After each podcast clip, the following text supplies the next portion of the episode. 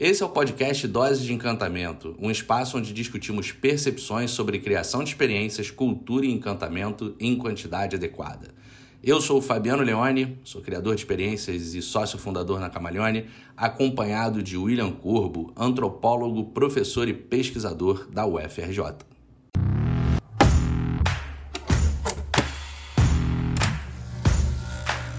Bom, vamos lá então a esse primeiro episódio né, do Dose de Encantamento. A ideia é que a gente, como vocês sabem, ou deveriam começar a saber, né, porque a gente está gravando pela primeira vez, um lugar onde a gente vai discutir sobre assuntos ligados à, à criação de experiência, na visão de experiência como evolução mesmo de serviço, né, entrar muita questão de consumo, consumo tanto para fora, um consumo para dentro dos colaboradores e clientes nesse caso falar um pouco de cultura também, o que é a relação da antropologia, como isso se associa ao mercado, como que isso pode ser mais conectado a esses elementos e encantamento de forma geral, que é um tema tão subjetivo é, que traz uma, uma magia, um mistério no ar e que na verdade a gente vai tentar trazer algumas questões, umas bem subjetivas, uma discussão bem geral e outras tentando trazer para o universo mais prático. Eu sou o Fabiano Leone, eu sou criador de experiências e fundador, sócio fundador da Camaleone, um estúdio de criação de experiência onde a gente consegue trabalhar né, com cultura de alinhamento e estratégia dentro das empresas, sempre criando experiências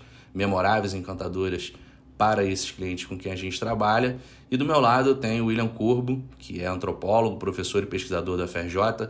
William, fala aí um pouquinho. Pois é, Fabiano, a gente está aqui para discutir é, essas questões que são fundamentais no dia a dia das empresas hoje, no mundo dos negócios e tal. Eu vou tentar trazer uma visão da antropologia, como a antropologia pode contribuir para essas discussões, para essa temática do encantamento, da criação de experiências. E vamos dialogar bastante, quando possível, trazer convidado também para é, trabalhar algumas questões mais específicas e tal. E o que eu acho interessante é que isso vai sempre ser guiado por um texto escrito ou por você ou por mim, é, que vai servir como base para esse debate que vai rolar por aqui e que espero que tenha repercussão, que a galera goste, que comente, assim, dê sugestões e assim por diante. Eu queria começar destacando que esse primeiro podcast tem como base um texto que o Fabiano escreveu, um artigo recente, chamado As Paredes das Empresas Escutam Muito Mais do que Falam.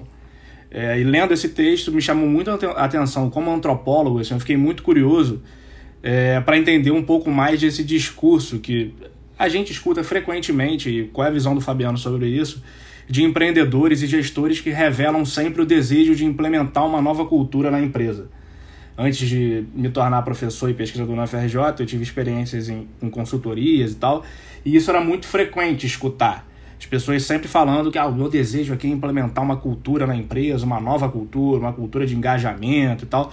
E o Fabiano fala sobre isso nesse artigo. Eu queria entender, primeiro, para a gente começar esse papo, é, o que, que você percebe dessa, desse desejo, desse, dessa vontade de gestores e empreendedores de implementar uma nova cultura? O que, que você acha que está por trás desse discurso? É legal, só antes assim, eu vou, vou só subir tua pergunta um pouco, mas para a galera que estiver escutando, é, esses artigos vão estar sempre disponíveis no camaleone.com barra biblioteca, né, que é o blog da Camaleone, onde a gente vai subir esses artigos com doses de encantamento. Então, se você começou a ouvir esse podcast e não leu ainda o artigo, eu sugiro dar uma paradinha. O artigo demora uns 3 a 5 minutos, é um artigo é, simples né, de internet, pequeno. É, dá uma lida lá e volta para o podcast para a gente continuar o debate. Ou então escuta aqui e lê depois também, cada um segue o seu caminho. Bom, vamos lá. Esse, esse ponto me chama realmente atenção, William, porque eu acho que a, a, a, o tema cultura ele é um tema extremamente subjetivo. E talvez aí você consegue é, explicar isso de uma maneira muito melhor nessa discussão, olhando pelo viés da antropologia, como que isso se representa nas empresas. Mas o que eu acabo percebendo é que a, quando, quando entra algum time ou quando surge um projeto de falar isso, né, de implementar uma nova cultura, de, de mexer de forma holística nessa cultura, ou aqui a gente vai ter uma cultura que tem uma cara XYZ, me parece muito mais um trabalho de, de um lançamento de um programa do que de fato as pessoas entenderem o que, que, o que, que é mexer nesses elementos culturais. Porque cultura vira um termo muito muito subjetivo, de fato. Então, ele abre espaço para opiniões não tão infundadas, né? Então, assim, é, eu acho que aí vira uma faca de dois gumes, porque ser muito subjetivo abre esse espaço para discussão por diversos vieses, que eu acho extremamente favorável a gente conseguir ter né, um elemento, um objeto de discussão e várias pessoas conseguirem olhar de diferentes formas, a subjetividade traz essa possibilidade. Mas ao mesmo tempo, por ser muito subjetivo, não existe muita resposta certa e errada. E isso abriu um espaço para trabalhar o tema cultura é, de uma maneira que qualquer um pode implementar ou mexer na cultura quando bem entende. E eu, pelo menos na minha visão, não é muito isso que acontece. Né? Então, quando os gestores, seja né, o empreendedor de uma empresa que está surgindo, uma startup já em crescimento, ou uma grande empresa trabalhando com esse tema, me parece que a vontade de mexer em cultura, na verdade, é mexer em diversas práticas que acontecem que geram aí uma cultura de uma maneira muito mais ampla. Mas acho que o termo não é muito bem utilizado nesse sentido e acaba trazendo. Aí talvez assim, né? É, é mais bacana você falar que vai implementar uma nova cultura do que você falar que vai rever as práticas de gestão da tua empresa, né? Acho que é mais sexy você falar isso eu acho interessante o que você está falando, porque no texto você dá o exemplo do que nesse discurso de é, quero implementar uma nova cultura na empresa e tal, a lógica que parece estar por trás disso é a lógica daquele jogo de SimCity, né? Que você pega o terreno vazio e vai montando Sim. a sua cidade. É, e aí eu, eu posso entrar nessa discussão tentando pensar um pouco com esse conceito antropológico de cultura, porque a gente vai discutir isso em outros programas também, em outras intervenções, mas é, é curioso a gente pensar como o conceito de cultura entrou de forma avassaladora no meio empresarial no campo da administração de empresas. Assim. No início dos anos 60, 70, algumas discussões nesse sentido, ideia de cultura organizacional, mas nas últimas décadas a gente vê uma força muito grande, assim, as revistas, é, os principais especialistas do meio empresarial, discutindo gestão de empresa, falando em cultura, e foi deixado um pouco de lado a disciplina que efetivamente estudou cultura, que é a antropologia, ciências sociais de uma maneira geral, e que tem contribuições muito relevantes. Assim. Quando a gente pensa cultura por uma perspectiva antropológica, cai por terra essa ideia de pegar um terreno vazio e ir montando ele construindo uma cultura. É, a cultura é algo que está externo, que é externo aos indivíduos, é interno, é externo às pessoas. Assim, a gente nasce já num contexto, num ambiente cultural que é incorporado à nossa vida social. Então a gente é, pensa a cultura na antropologia como uma teia de significados, um mapa, uma espécie de receituário que orienta a nossa vida. Né? Então é, é, simples a gente pegar uma explicação é, para entender isso quando a gente pensa em culturas nacionais. Assim, é, é, muito interessante para quem já teve experiência de viajar para fora do país, assim, e quando você, você se choca com algumas práticas de outras sociedades. Né? E você acaba não conseguindo fazer algumas coisas que parecem óbvias em outro mundo, em outro contexto, porque tem elementos culturais que você aprendeu no ambiente que você vive que impedem que você tenha determinadas atitudes. Então, quando a gente transporta, falando assim, de maneira bem resumida, né? Mas quando a gente transporta essa ideia de cultura para um ambiente corporativo, para o mundo das empresas, isso é muito rico para a gente pensar essa ideia de implementar uma nova cultura na empresa. O que dá para a gente fazer, pensando por uma perspectiva antropológica, é entender os valores culturais que cercam aquela empresa.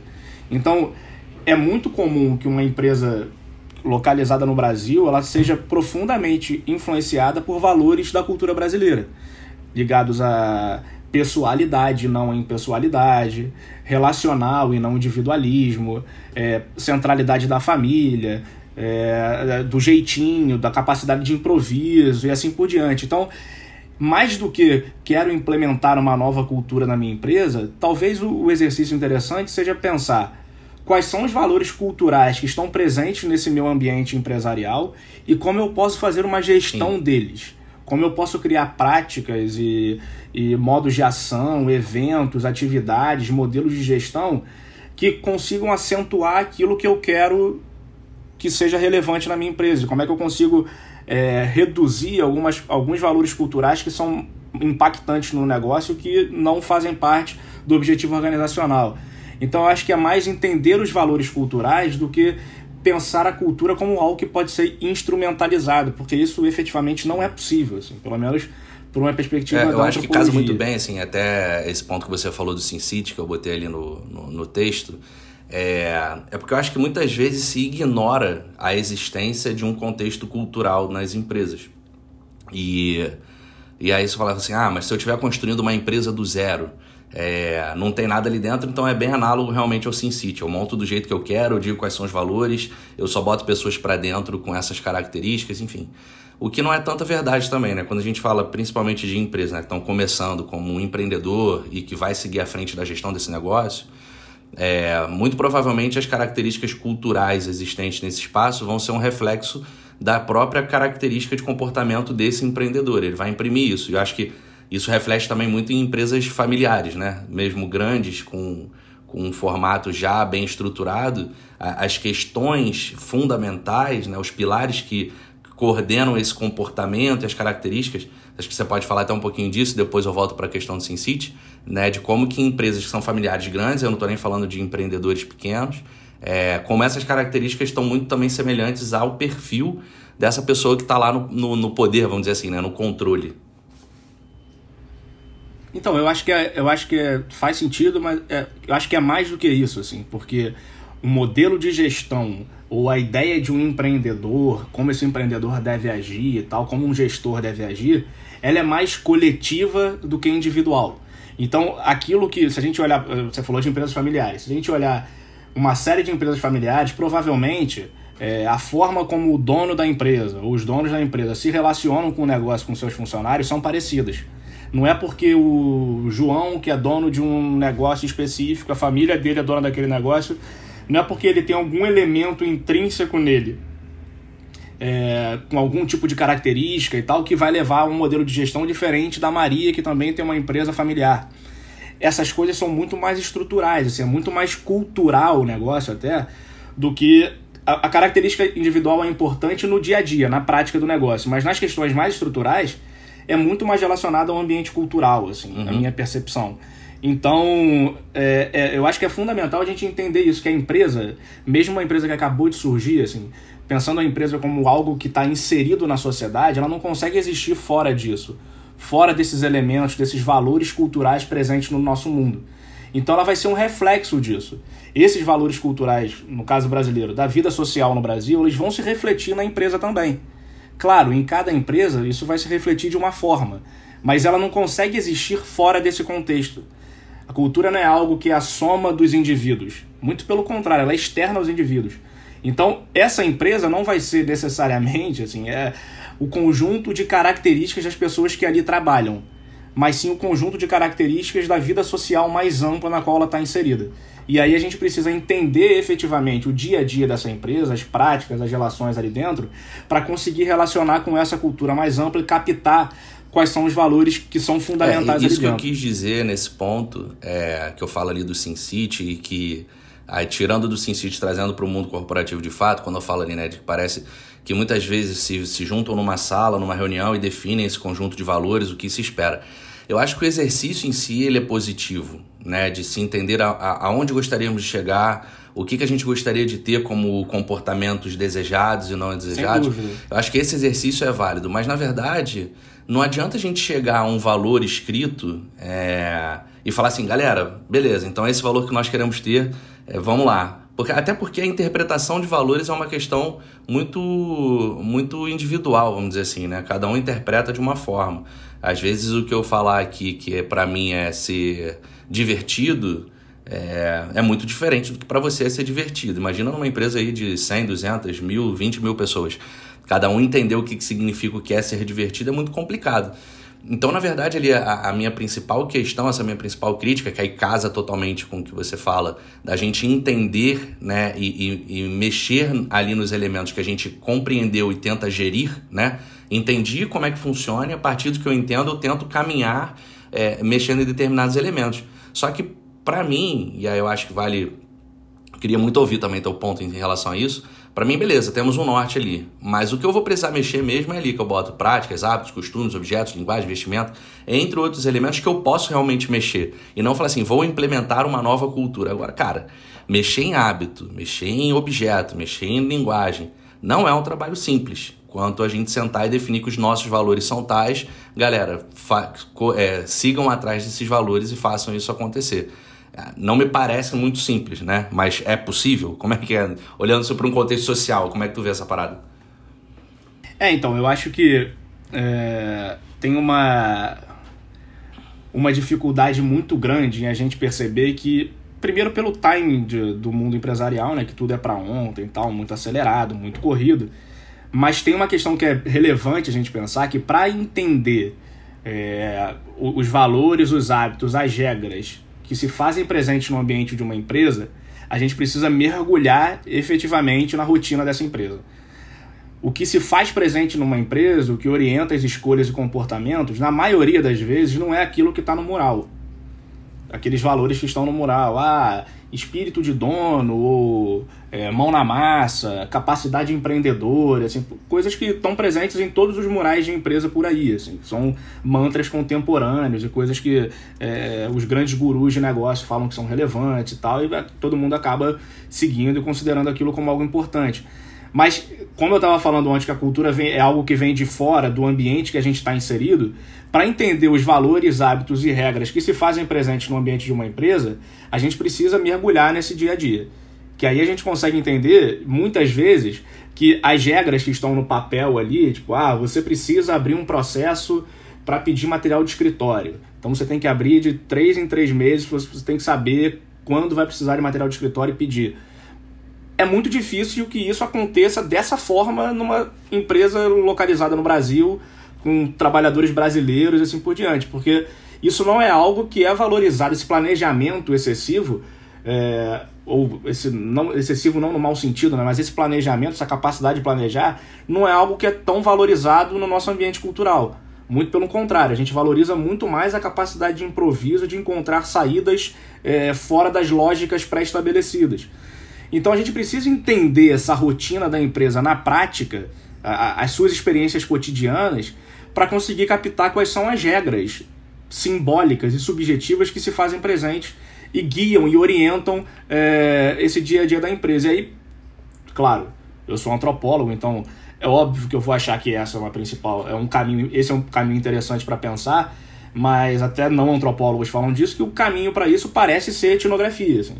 Conviver na empresa efetivamente, alguém externo da empresa vai lá, convive, fica batendo papo com a galera, faz entrevistas, observação participante, estudo de memória e assim por diante, para tentar decifrar isso que o Clifford Geertz, um antropólogo norte-americano, falava, um cara que atuou de forma muito relevante nos Estados Unidos nos anos 70 e 80, é, um nome importante da antropologia cultural e tal, um estudioso da cultura, falava que a, cultura era uma, uma teia de significados que precisava de uma descrição densa para ser compreendida. Ela é algo difícil de se entender, cheio de pegadinha que te leva para caminhos equivocados, te embola e tal. Então é preciso ter um pesquisador treinado, pesquisadores treinados, grupos de pesquisadores treinados, para entender quais são esses valores culturais que estão presentes na empresa, que tem técnica de pesquisa para fazer isso, que seriam capazes de decifrar esse mapa, capazes de captar essas questões simbólicas que se fazem ali presentes. Assim. E isso não é nada muito inovador. Assim. Várias empresas, é, grandes empresas multinacionais têm isso até no seu corpo de funcionários, assim, de colaboradores, grupos de pesquisadores que fazem estudo de cultura organizacional de maneira constante para captar as mudanças, os processos que estão acontecendo, os impactos de novas políticas de gestão e assim por diante. Eu acho que esse é um caminho interessante e pensar que isso não, não tem uma solução para isso de curto prazo é, implementar é, novas práticas, assim, né? Desculpa. É um trabalho é, contínuo. Tem um, tem um formato interromper. É, e aí eu entro nessa questão da, dela ser mutável, né? Assim, ela, ela tá em constante mudança. Mas o, o que eu acho muito doido, e aí eu acho que é. Acho que o, o grande ponto também da discussão que a gente está tendo não é criticar, e a gente nem vai entrar na questão do. É, de como surge essa, essa forma de administração em dizer o que, que são missão, visão, valores, a questão é, de qual a validade estratégica, não é, não é isso. É, o grande ponto que eu escrevo esse artigo daí, eu acho que é, é o quão doido a gente tenta é, externalizar no sentido de, de explicitar, né, de colocar num papel, de colocar num, num, num mural, de que seja lá forma digital da vida, é, o que a gente gostaria de ser e esperar que as pessoas também correspondam àquilo como se não fosse completamente inerente ao que existe naquele espaço. Essa que é a grande questão doida. E aí o, o que eu acabo percebendo, assim, é por trabalhar com inúmeras empresas de diferentes tamanhos, de diferentes setores, é, é que cada empresa tenta meio que, que se dizer com um conjunto de valores diferentes do próximo. Só que se você for botar todo mundo no mesmo bolo, é tudo muito parecido, porque é quase como um retrato dos valores brasileiros. Porque Sim. se você. Eu estou falando de empresas nacionais, né? Porque se você também for para muito distante desses valores, é, você não consegue cumprir.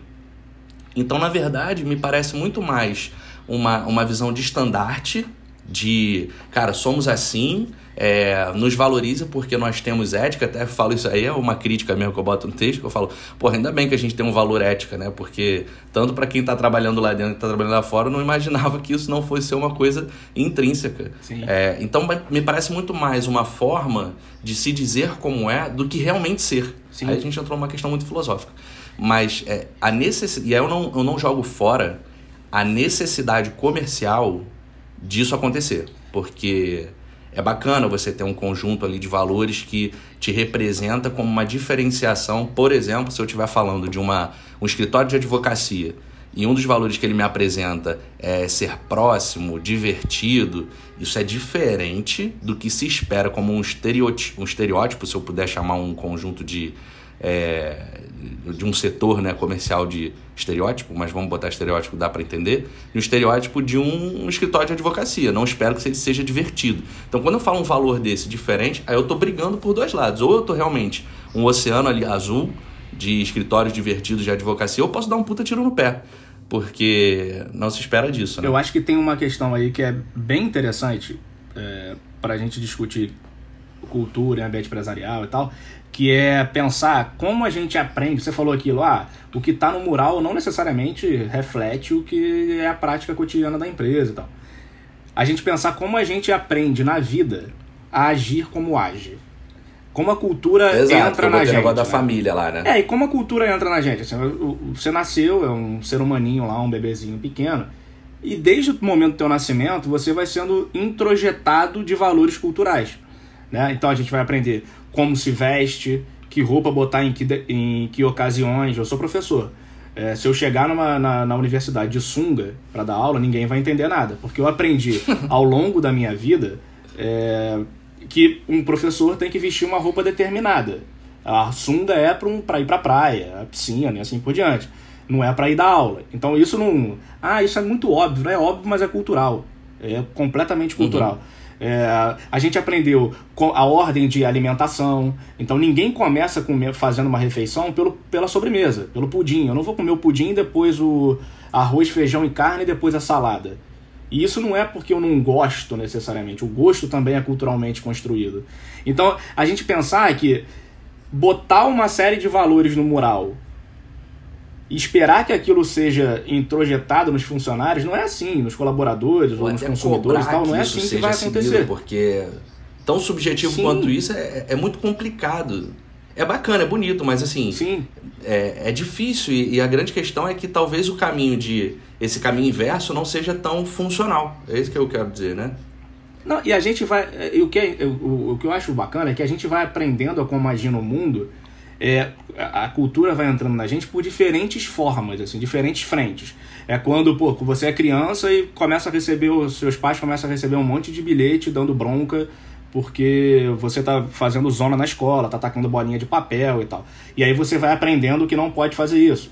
Ou então quando você sai com uma roupa que não era para sair na rua, as pessoas falam, pô, não, pô, olha a roupa, você tá de sunga aqui, dando aula, não é assim que faz.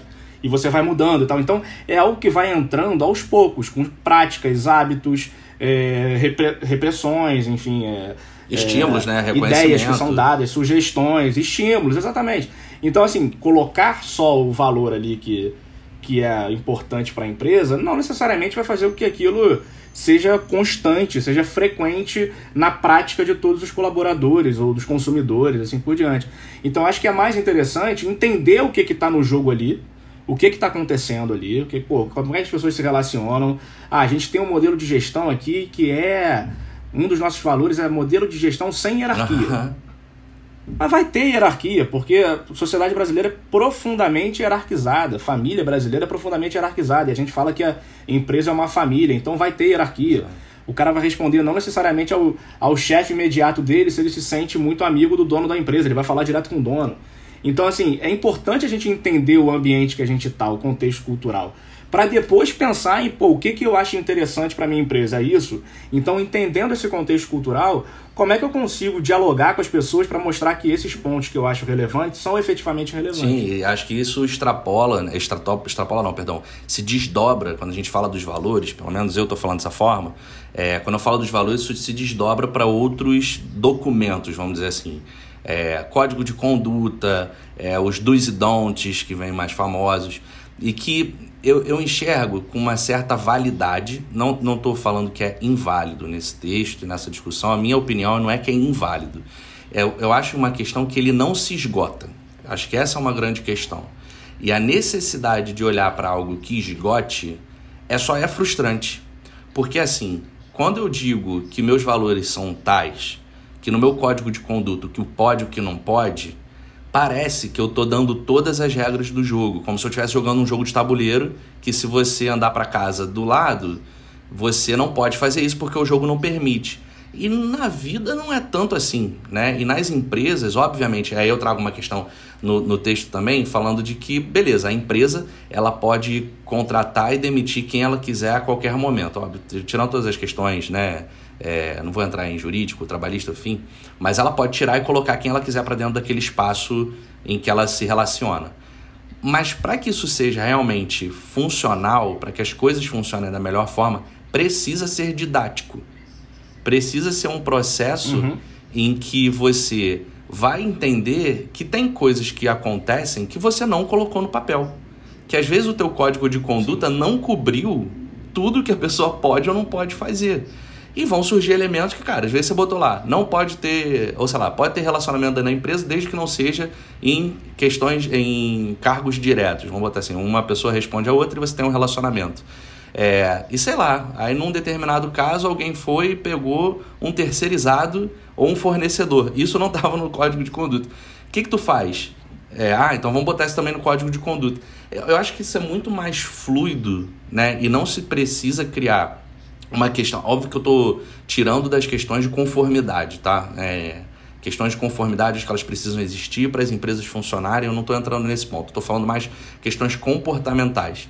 É, precisa ter um nível de cobrança menor do que existe hoje e que beleza, criar esse conjunto de valores e tal, mas que eu acho que tem que ser nesse caminho realmente. E, e tem empresas, inclusive empresas que a Camaleone já trabalhou em conjunto, é que o processo de construção desses valores foi, para mim, foi muito bem feito. Em entender com pessoas como que aquelas pessoas se comportam, como elas se relacionam, e a partir desses comportamentos falar, caramba, esses aqui eu admiro, esses aqui eu não admiro, vamos ressaltar tais. Vamos dizer que esses aqui que acontecem, a gente gostaria que acontecessem mais. E aí você tem um processo educativo, que aí eu boto a questão né, da criação das experiências de uma forma mais lúdica, de uma forma mais fluida, de maneira de mostrar para essas pessoas como que esses comportamentos são bacanas ou não, em vez de entregar uma cartilha para alguém. E aí vem aquele ponto que eu falo, né? Ninguém, nenhuma família né, monta uma cartilha e entrega para os seus convidados no jantar. É, porque não é assim realmente que acontece. Então é muito difícil também você exigir de um funcionário, quando ele entra na tua empresa, Ó, dá uma lida aqui, assiste a esses vídeos daqui, pronto, agora você já pode se comportar da melhor forma.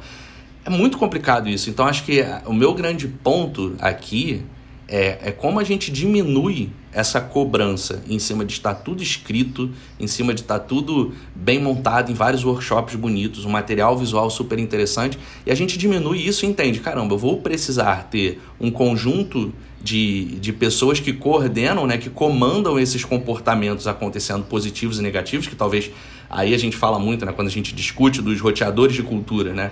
Pessoas que têm essas características que a gente admira dentro do negócio, talvez se a gente trouxesse para a família, são as pessoas, né, que são os, os mandantes dentro de casa, vamos dizer assim, cara, isso pode, isso não pode porque fulano falou. E que nem muitas vezes não é o pai, não é a mãe, não é um, alguém que tem essa posição dentro da empresa que diz o que, que dá, o que, que não dá e vai estimulando e vai negando.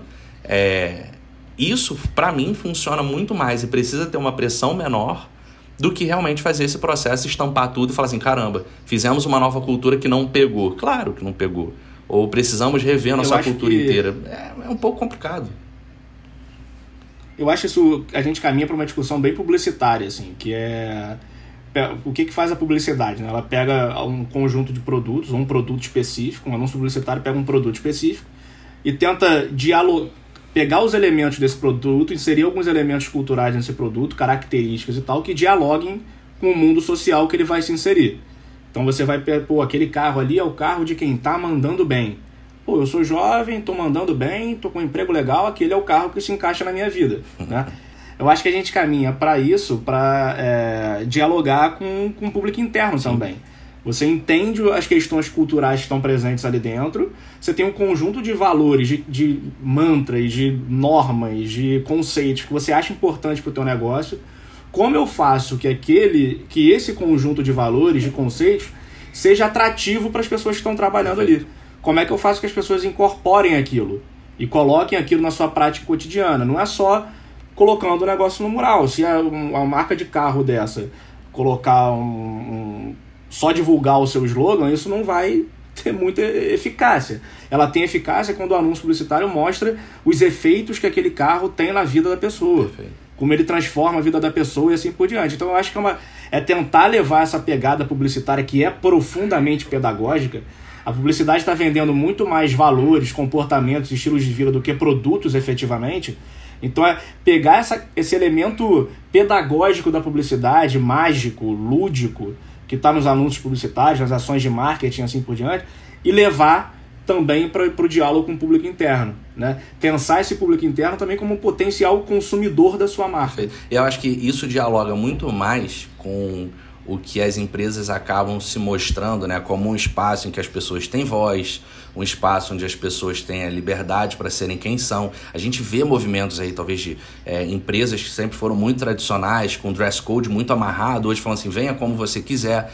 É, que, que são coisas que vão, inclusive, contra essa, é, essa determinação de questões escritas. Porque, por exemplo, o dress, o dress code é uma forma de eu dizer como eu gostaria que você se vestisse aqui dentro. Você pode ou não pode se vestir aqui dentro, totalmente escrito. Quando eu vou contra isso e falo assim, venha como você quiser, eu posso esperar que essa pessoa vá de sunga. E ela não vai de sunga. Por que, que ela não vai de sunga? Pelo mesmo motivo que você não vai de sunga da aula. Porque ela entendeu que ir de sunga para trabalhar não é uma questão é, aceita. Né? Não faz muito sentido. Então, isso para mim é um retrato muito claro de que esses elementos culturais eles se constroem a partir dessas relações.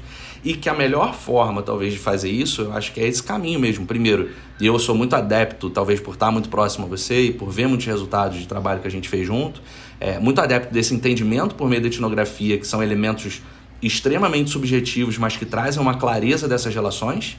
A partir disso, entender o que, que a gente está bem ou não está bem, de acordo com uma visão estratégica do negócio. Olha, isso que se manifesta aqui dentro, eu quero ou eu não quero. Mas depois disso, não é simplesmente botar no papel, oh, isso aqui quero, isso aqui não quero. Se você está de acordo, fica. Se você não está de acordo, sai. É entrar num processo pedagógico, de fato, e aí eu acho que a questão publicitária é fantástica, eu acho que a, a, a criação de experiência nesse elemento é muito bacana, porque é um trabalho de manipulação, sempre falo isso. Ela é um trabalho de manipulação e pode ser um trabalho positivo, em fazer com que as pessoas vivam experiências boas, memoráveis, alinhadas ao que se deseja como comportamento, para que assim elas entendam como eu poderia fazer. Porque vai virar uma questão indutiva. Se eu posso fazer isso, logo uma outra situação que aparece para mim, eu vou tentar ter uma conexão se isso é viável ou não é viável, se isso é aceito ou não é aceito. Não adianta olhar no do's e don't lá, ah, posso deixar a geladeira aberta? Pô, não está escrito no don't, então vou deixar ela a geladeira aberta. Não existe isso. Ela vai começar a entender que um dos comportamentos que existem naquela empresa é que as pessoas realmente zelam pelo seu espaço. Elas entendem o seu espaço. Uma pessoa foi reconhecida porque entendeu, outra pessoa tomou uma bronca porque deixou a geladeira aberta, a geladeira foi extinta. É, no fim da semana, todo mundo joga os, os alimentos que ficaram lá fora para poder vir outros alimentos novos na segunda. É, então acho que essa questão é didática. A gente precisa levar com um pouco menos de rigor, um pouco menos de rigidez, que isso vai estar escrito num papel e que as coisas vão funcionar. É preciso ser pedagógico, as experiências aparecem como uma boa ferramenta, né, um bom canal para as pessoas viverem isso, mas eu acho que sim, diminuir a frustração em cima disso, entender que são contextos é, de relações sociais que existem dentro das empresas e aí diminuir realmente essa frustração, uma cobrança menor, porque, cara, a tua empresa não vai ser aquilo que ela está escrito na parede. Aí vem o título do, do texto que eu escrevi, né? Que as, as paredes das empresas escutam muito mais do que falam. Né? É importante estar escrito isso lá, mas seria muito estranho chegar na casa de alguém e estar tá escrito os valores que estão ali. é, é muito mais é, funcional, funciona muito melhor eu chegar a entender como as pessoas se relacionam e aquilo ser agradável e condizer com o que eu acredito, né? Então, essa frustração para mim é, ser menor. Eu acho que tem um exemplo legal, assim, para a gente amarrar essa discussão, que é, é meio que um consenso entre os historiadores do, do consumo, do comércio, de uma maneira geral, é, acreditar que a frase o cliente tem sempre razão foi cunhada pelo Harry Gordon Selfridge, que é um, foi o fundador e proprietário da Selfridges, a loja de departamentos é, localizada em Londres, na Inglaterra. E aí, essa frase é uma frase que, mudada de alguma maneira, assim, adaptada a determinados contextos, ela está presente em várias empresas, dentro desses valores, missões e assim por diante. Eu só queria deixar claro que eu também acho importante definir essas coisas. São extremamente relevantes. Mas, para isso ser virar uma prática cotidiana, não basta todo mundo decorar esses valores. Não basta estar tá na parede, estar tá na proteção de tela, tá em papel que distribui e assim por diante. Isso tem que ser é, incorporado, como você mesmo falou, de uma forma pedagógica, mágica, lúdica, estimulando práticas que vão nesse sentido. Então, o, o Harry Gordon Selfridge conseguiu fazer isso virar um mantra entre os, os vendedores da sua loja de departamento de muito sucesso no início do século XX, a primeira metade do, do século XX, é, não porque ele botou isso em todas as paredes da loja, mas porque ele trabalhava de maneira lúdica e pedagógica para introduzir isso na, na, na, prática dos seus funcionários, né? estimulando determinados comportamentos que caminhavam nesse sentido, dando promoção para quem colocava isso na sua prática cotidiana e não para quem decorava aquilo. Né? A ideia não é que as pessoas saibam e decorem os valores, é, missões da empresa, assim por diante, que saibam responder de supetão. Missão, é isso, isso, isso. Valores, isso, isso, isso. A ideia é que isso vire prática. E para isso virar prática, o caminho é pedagógico. O caminho é, é, é longo, é mais trabalhoso, é, não é algo que é do dia para noite. Você não consegue introduzir um novo produto mer no mercado do dia para noite, é algo que demanda algum tempo alguns anos de trabalho e tal.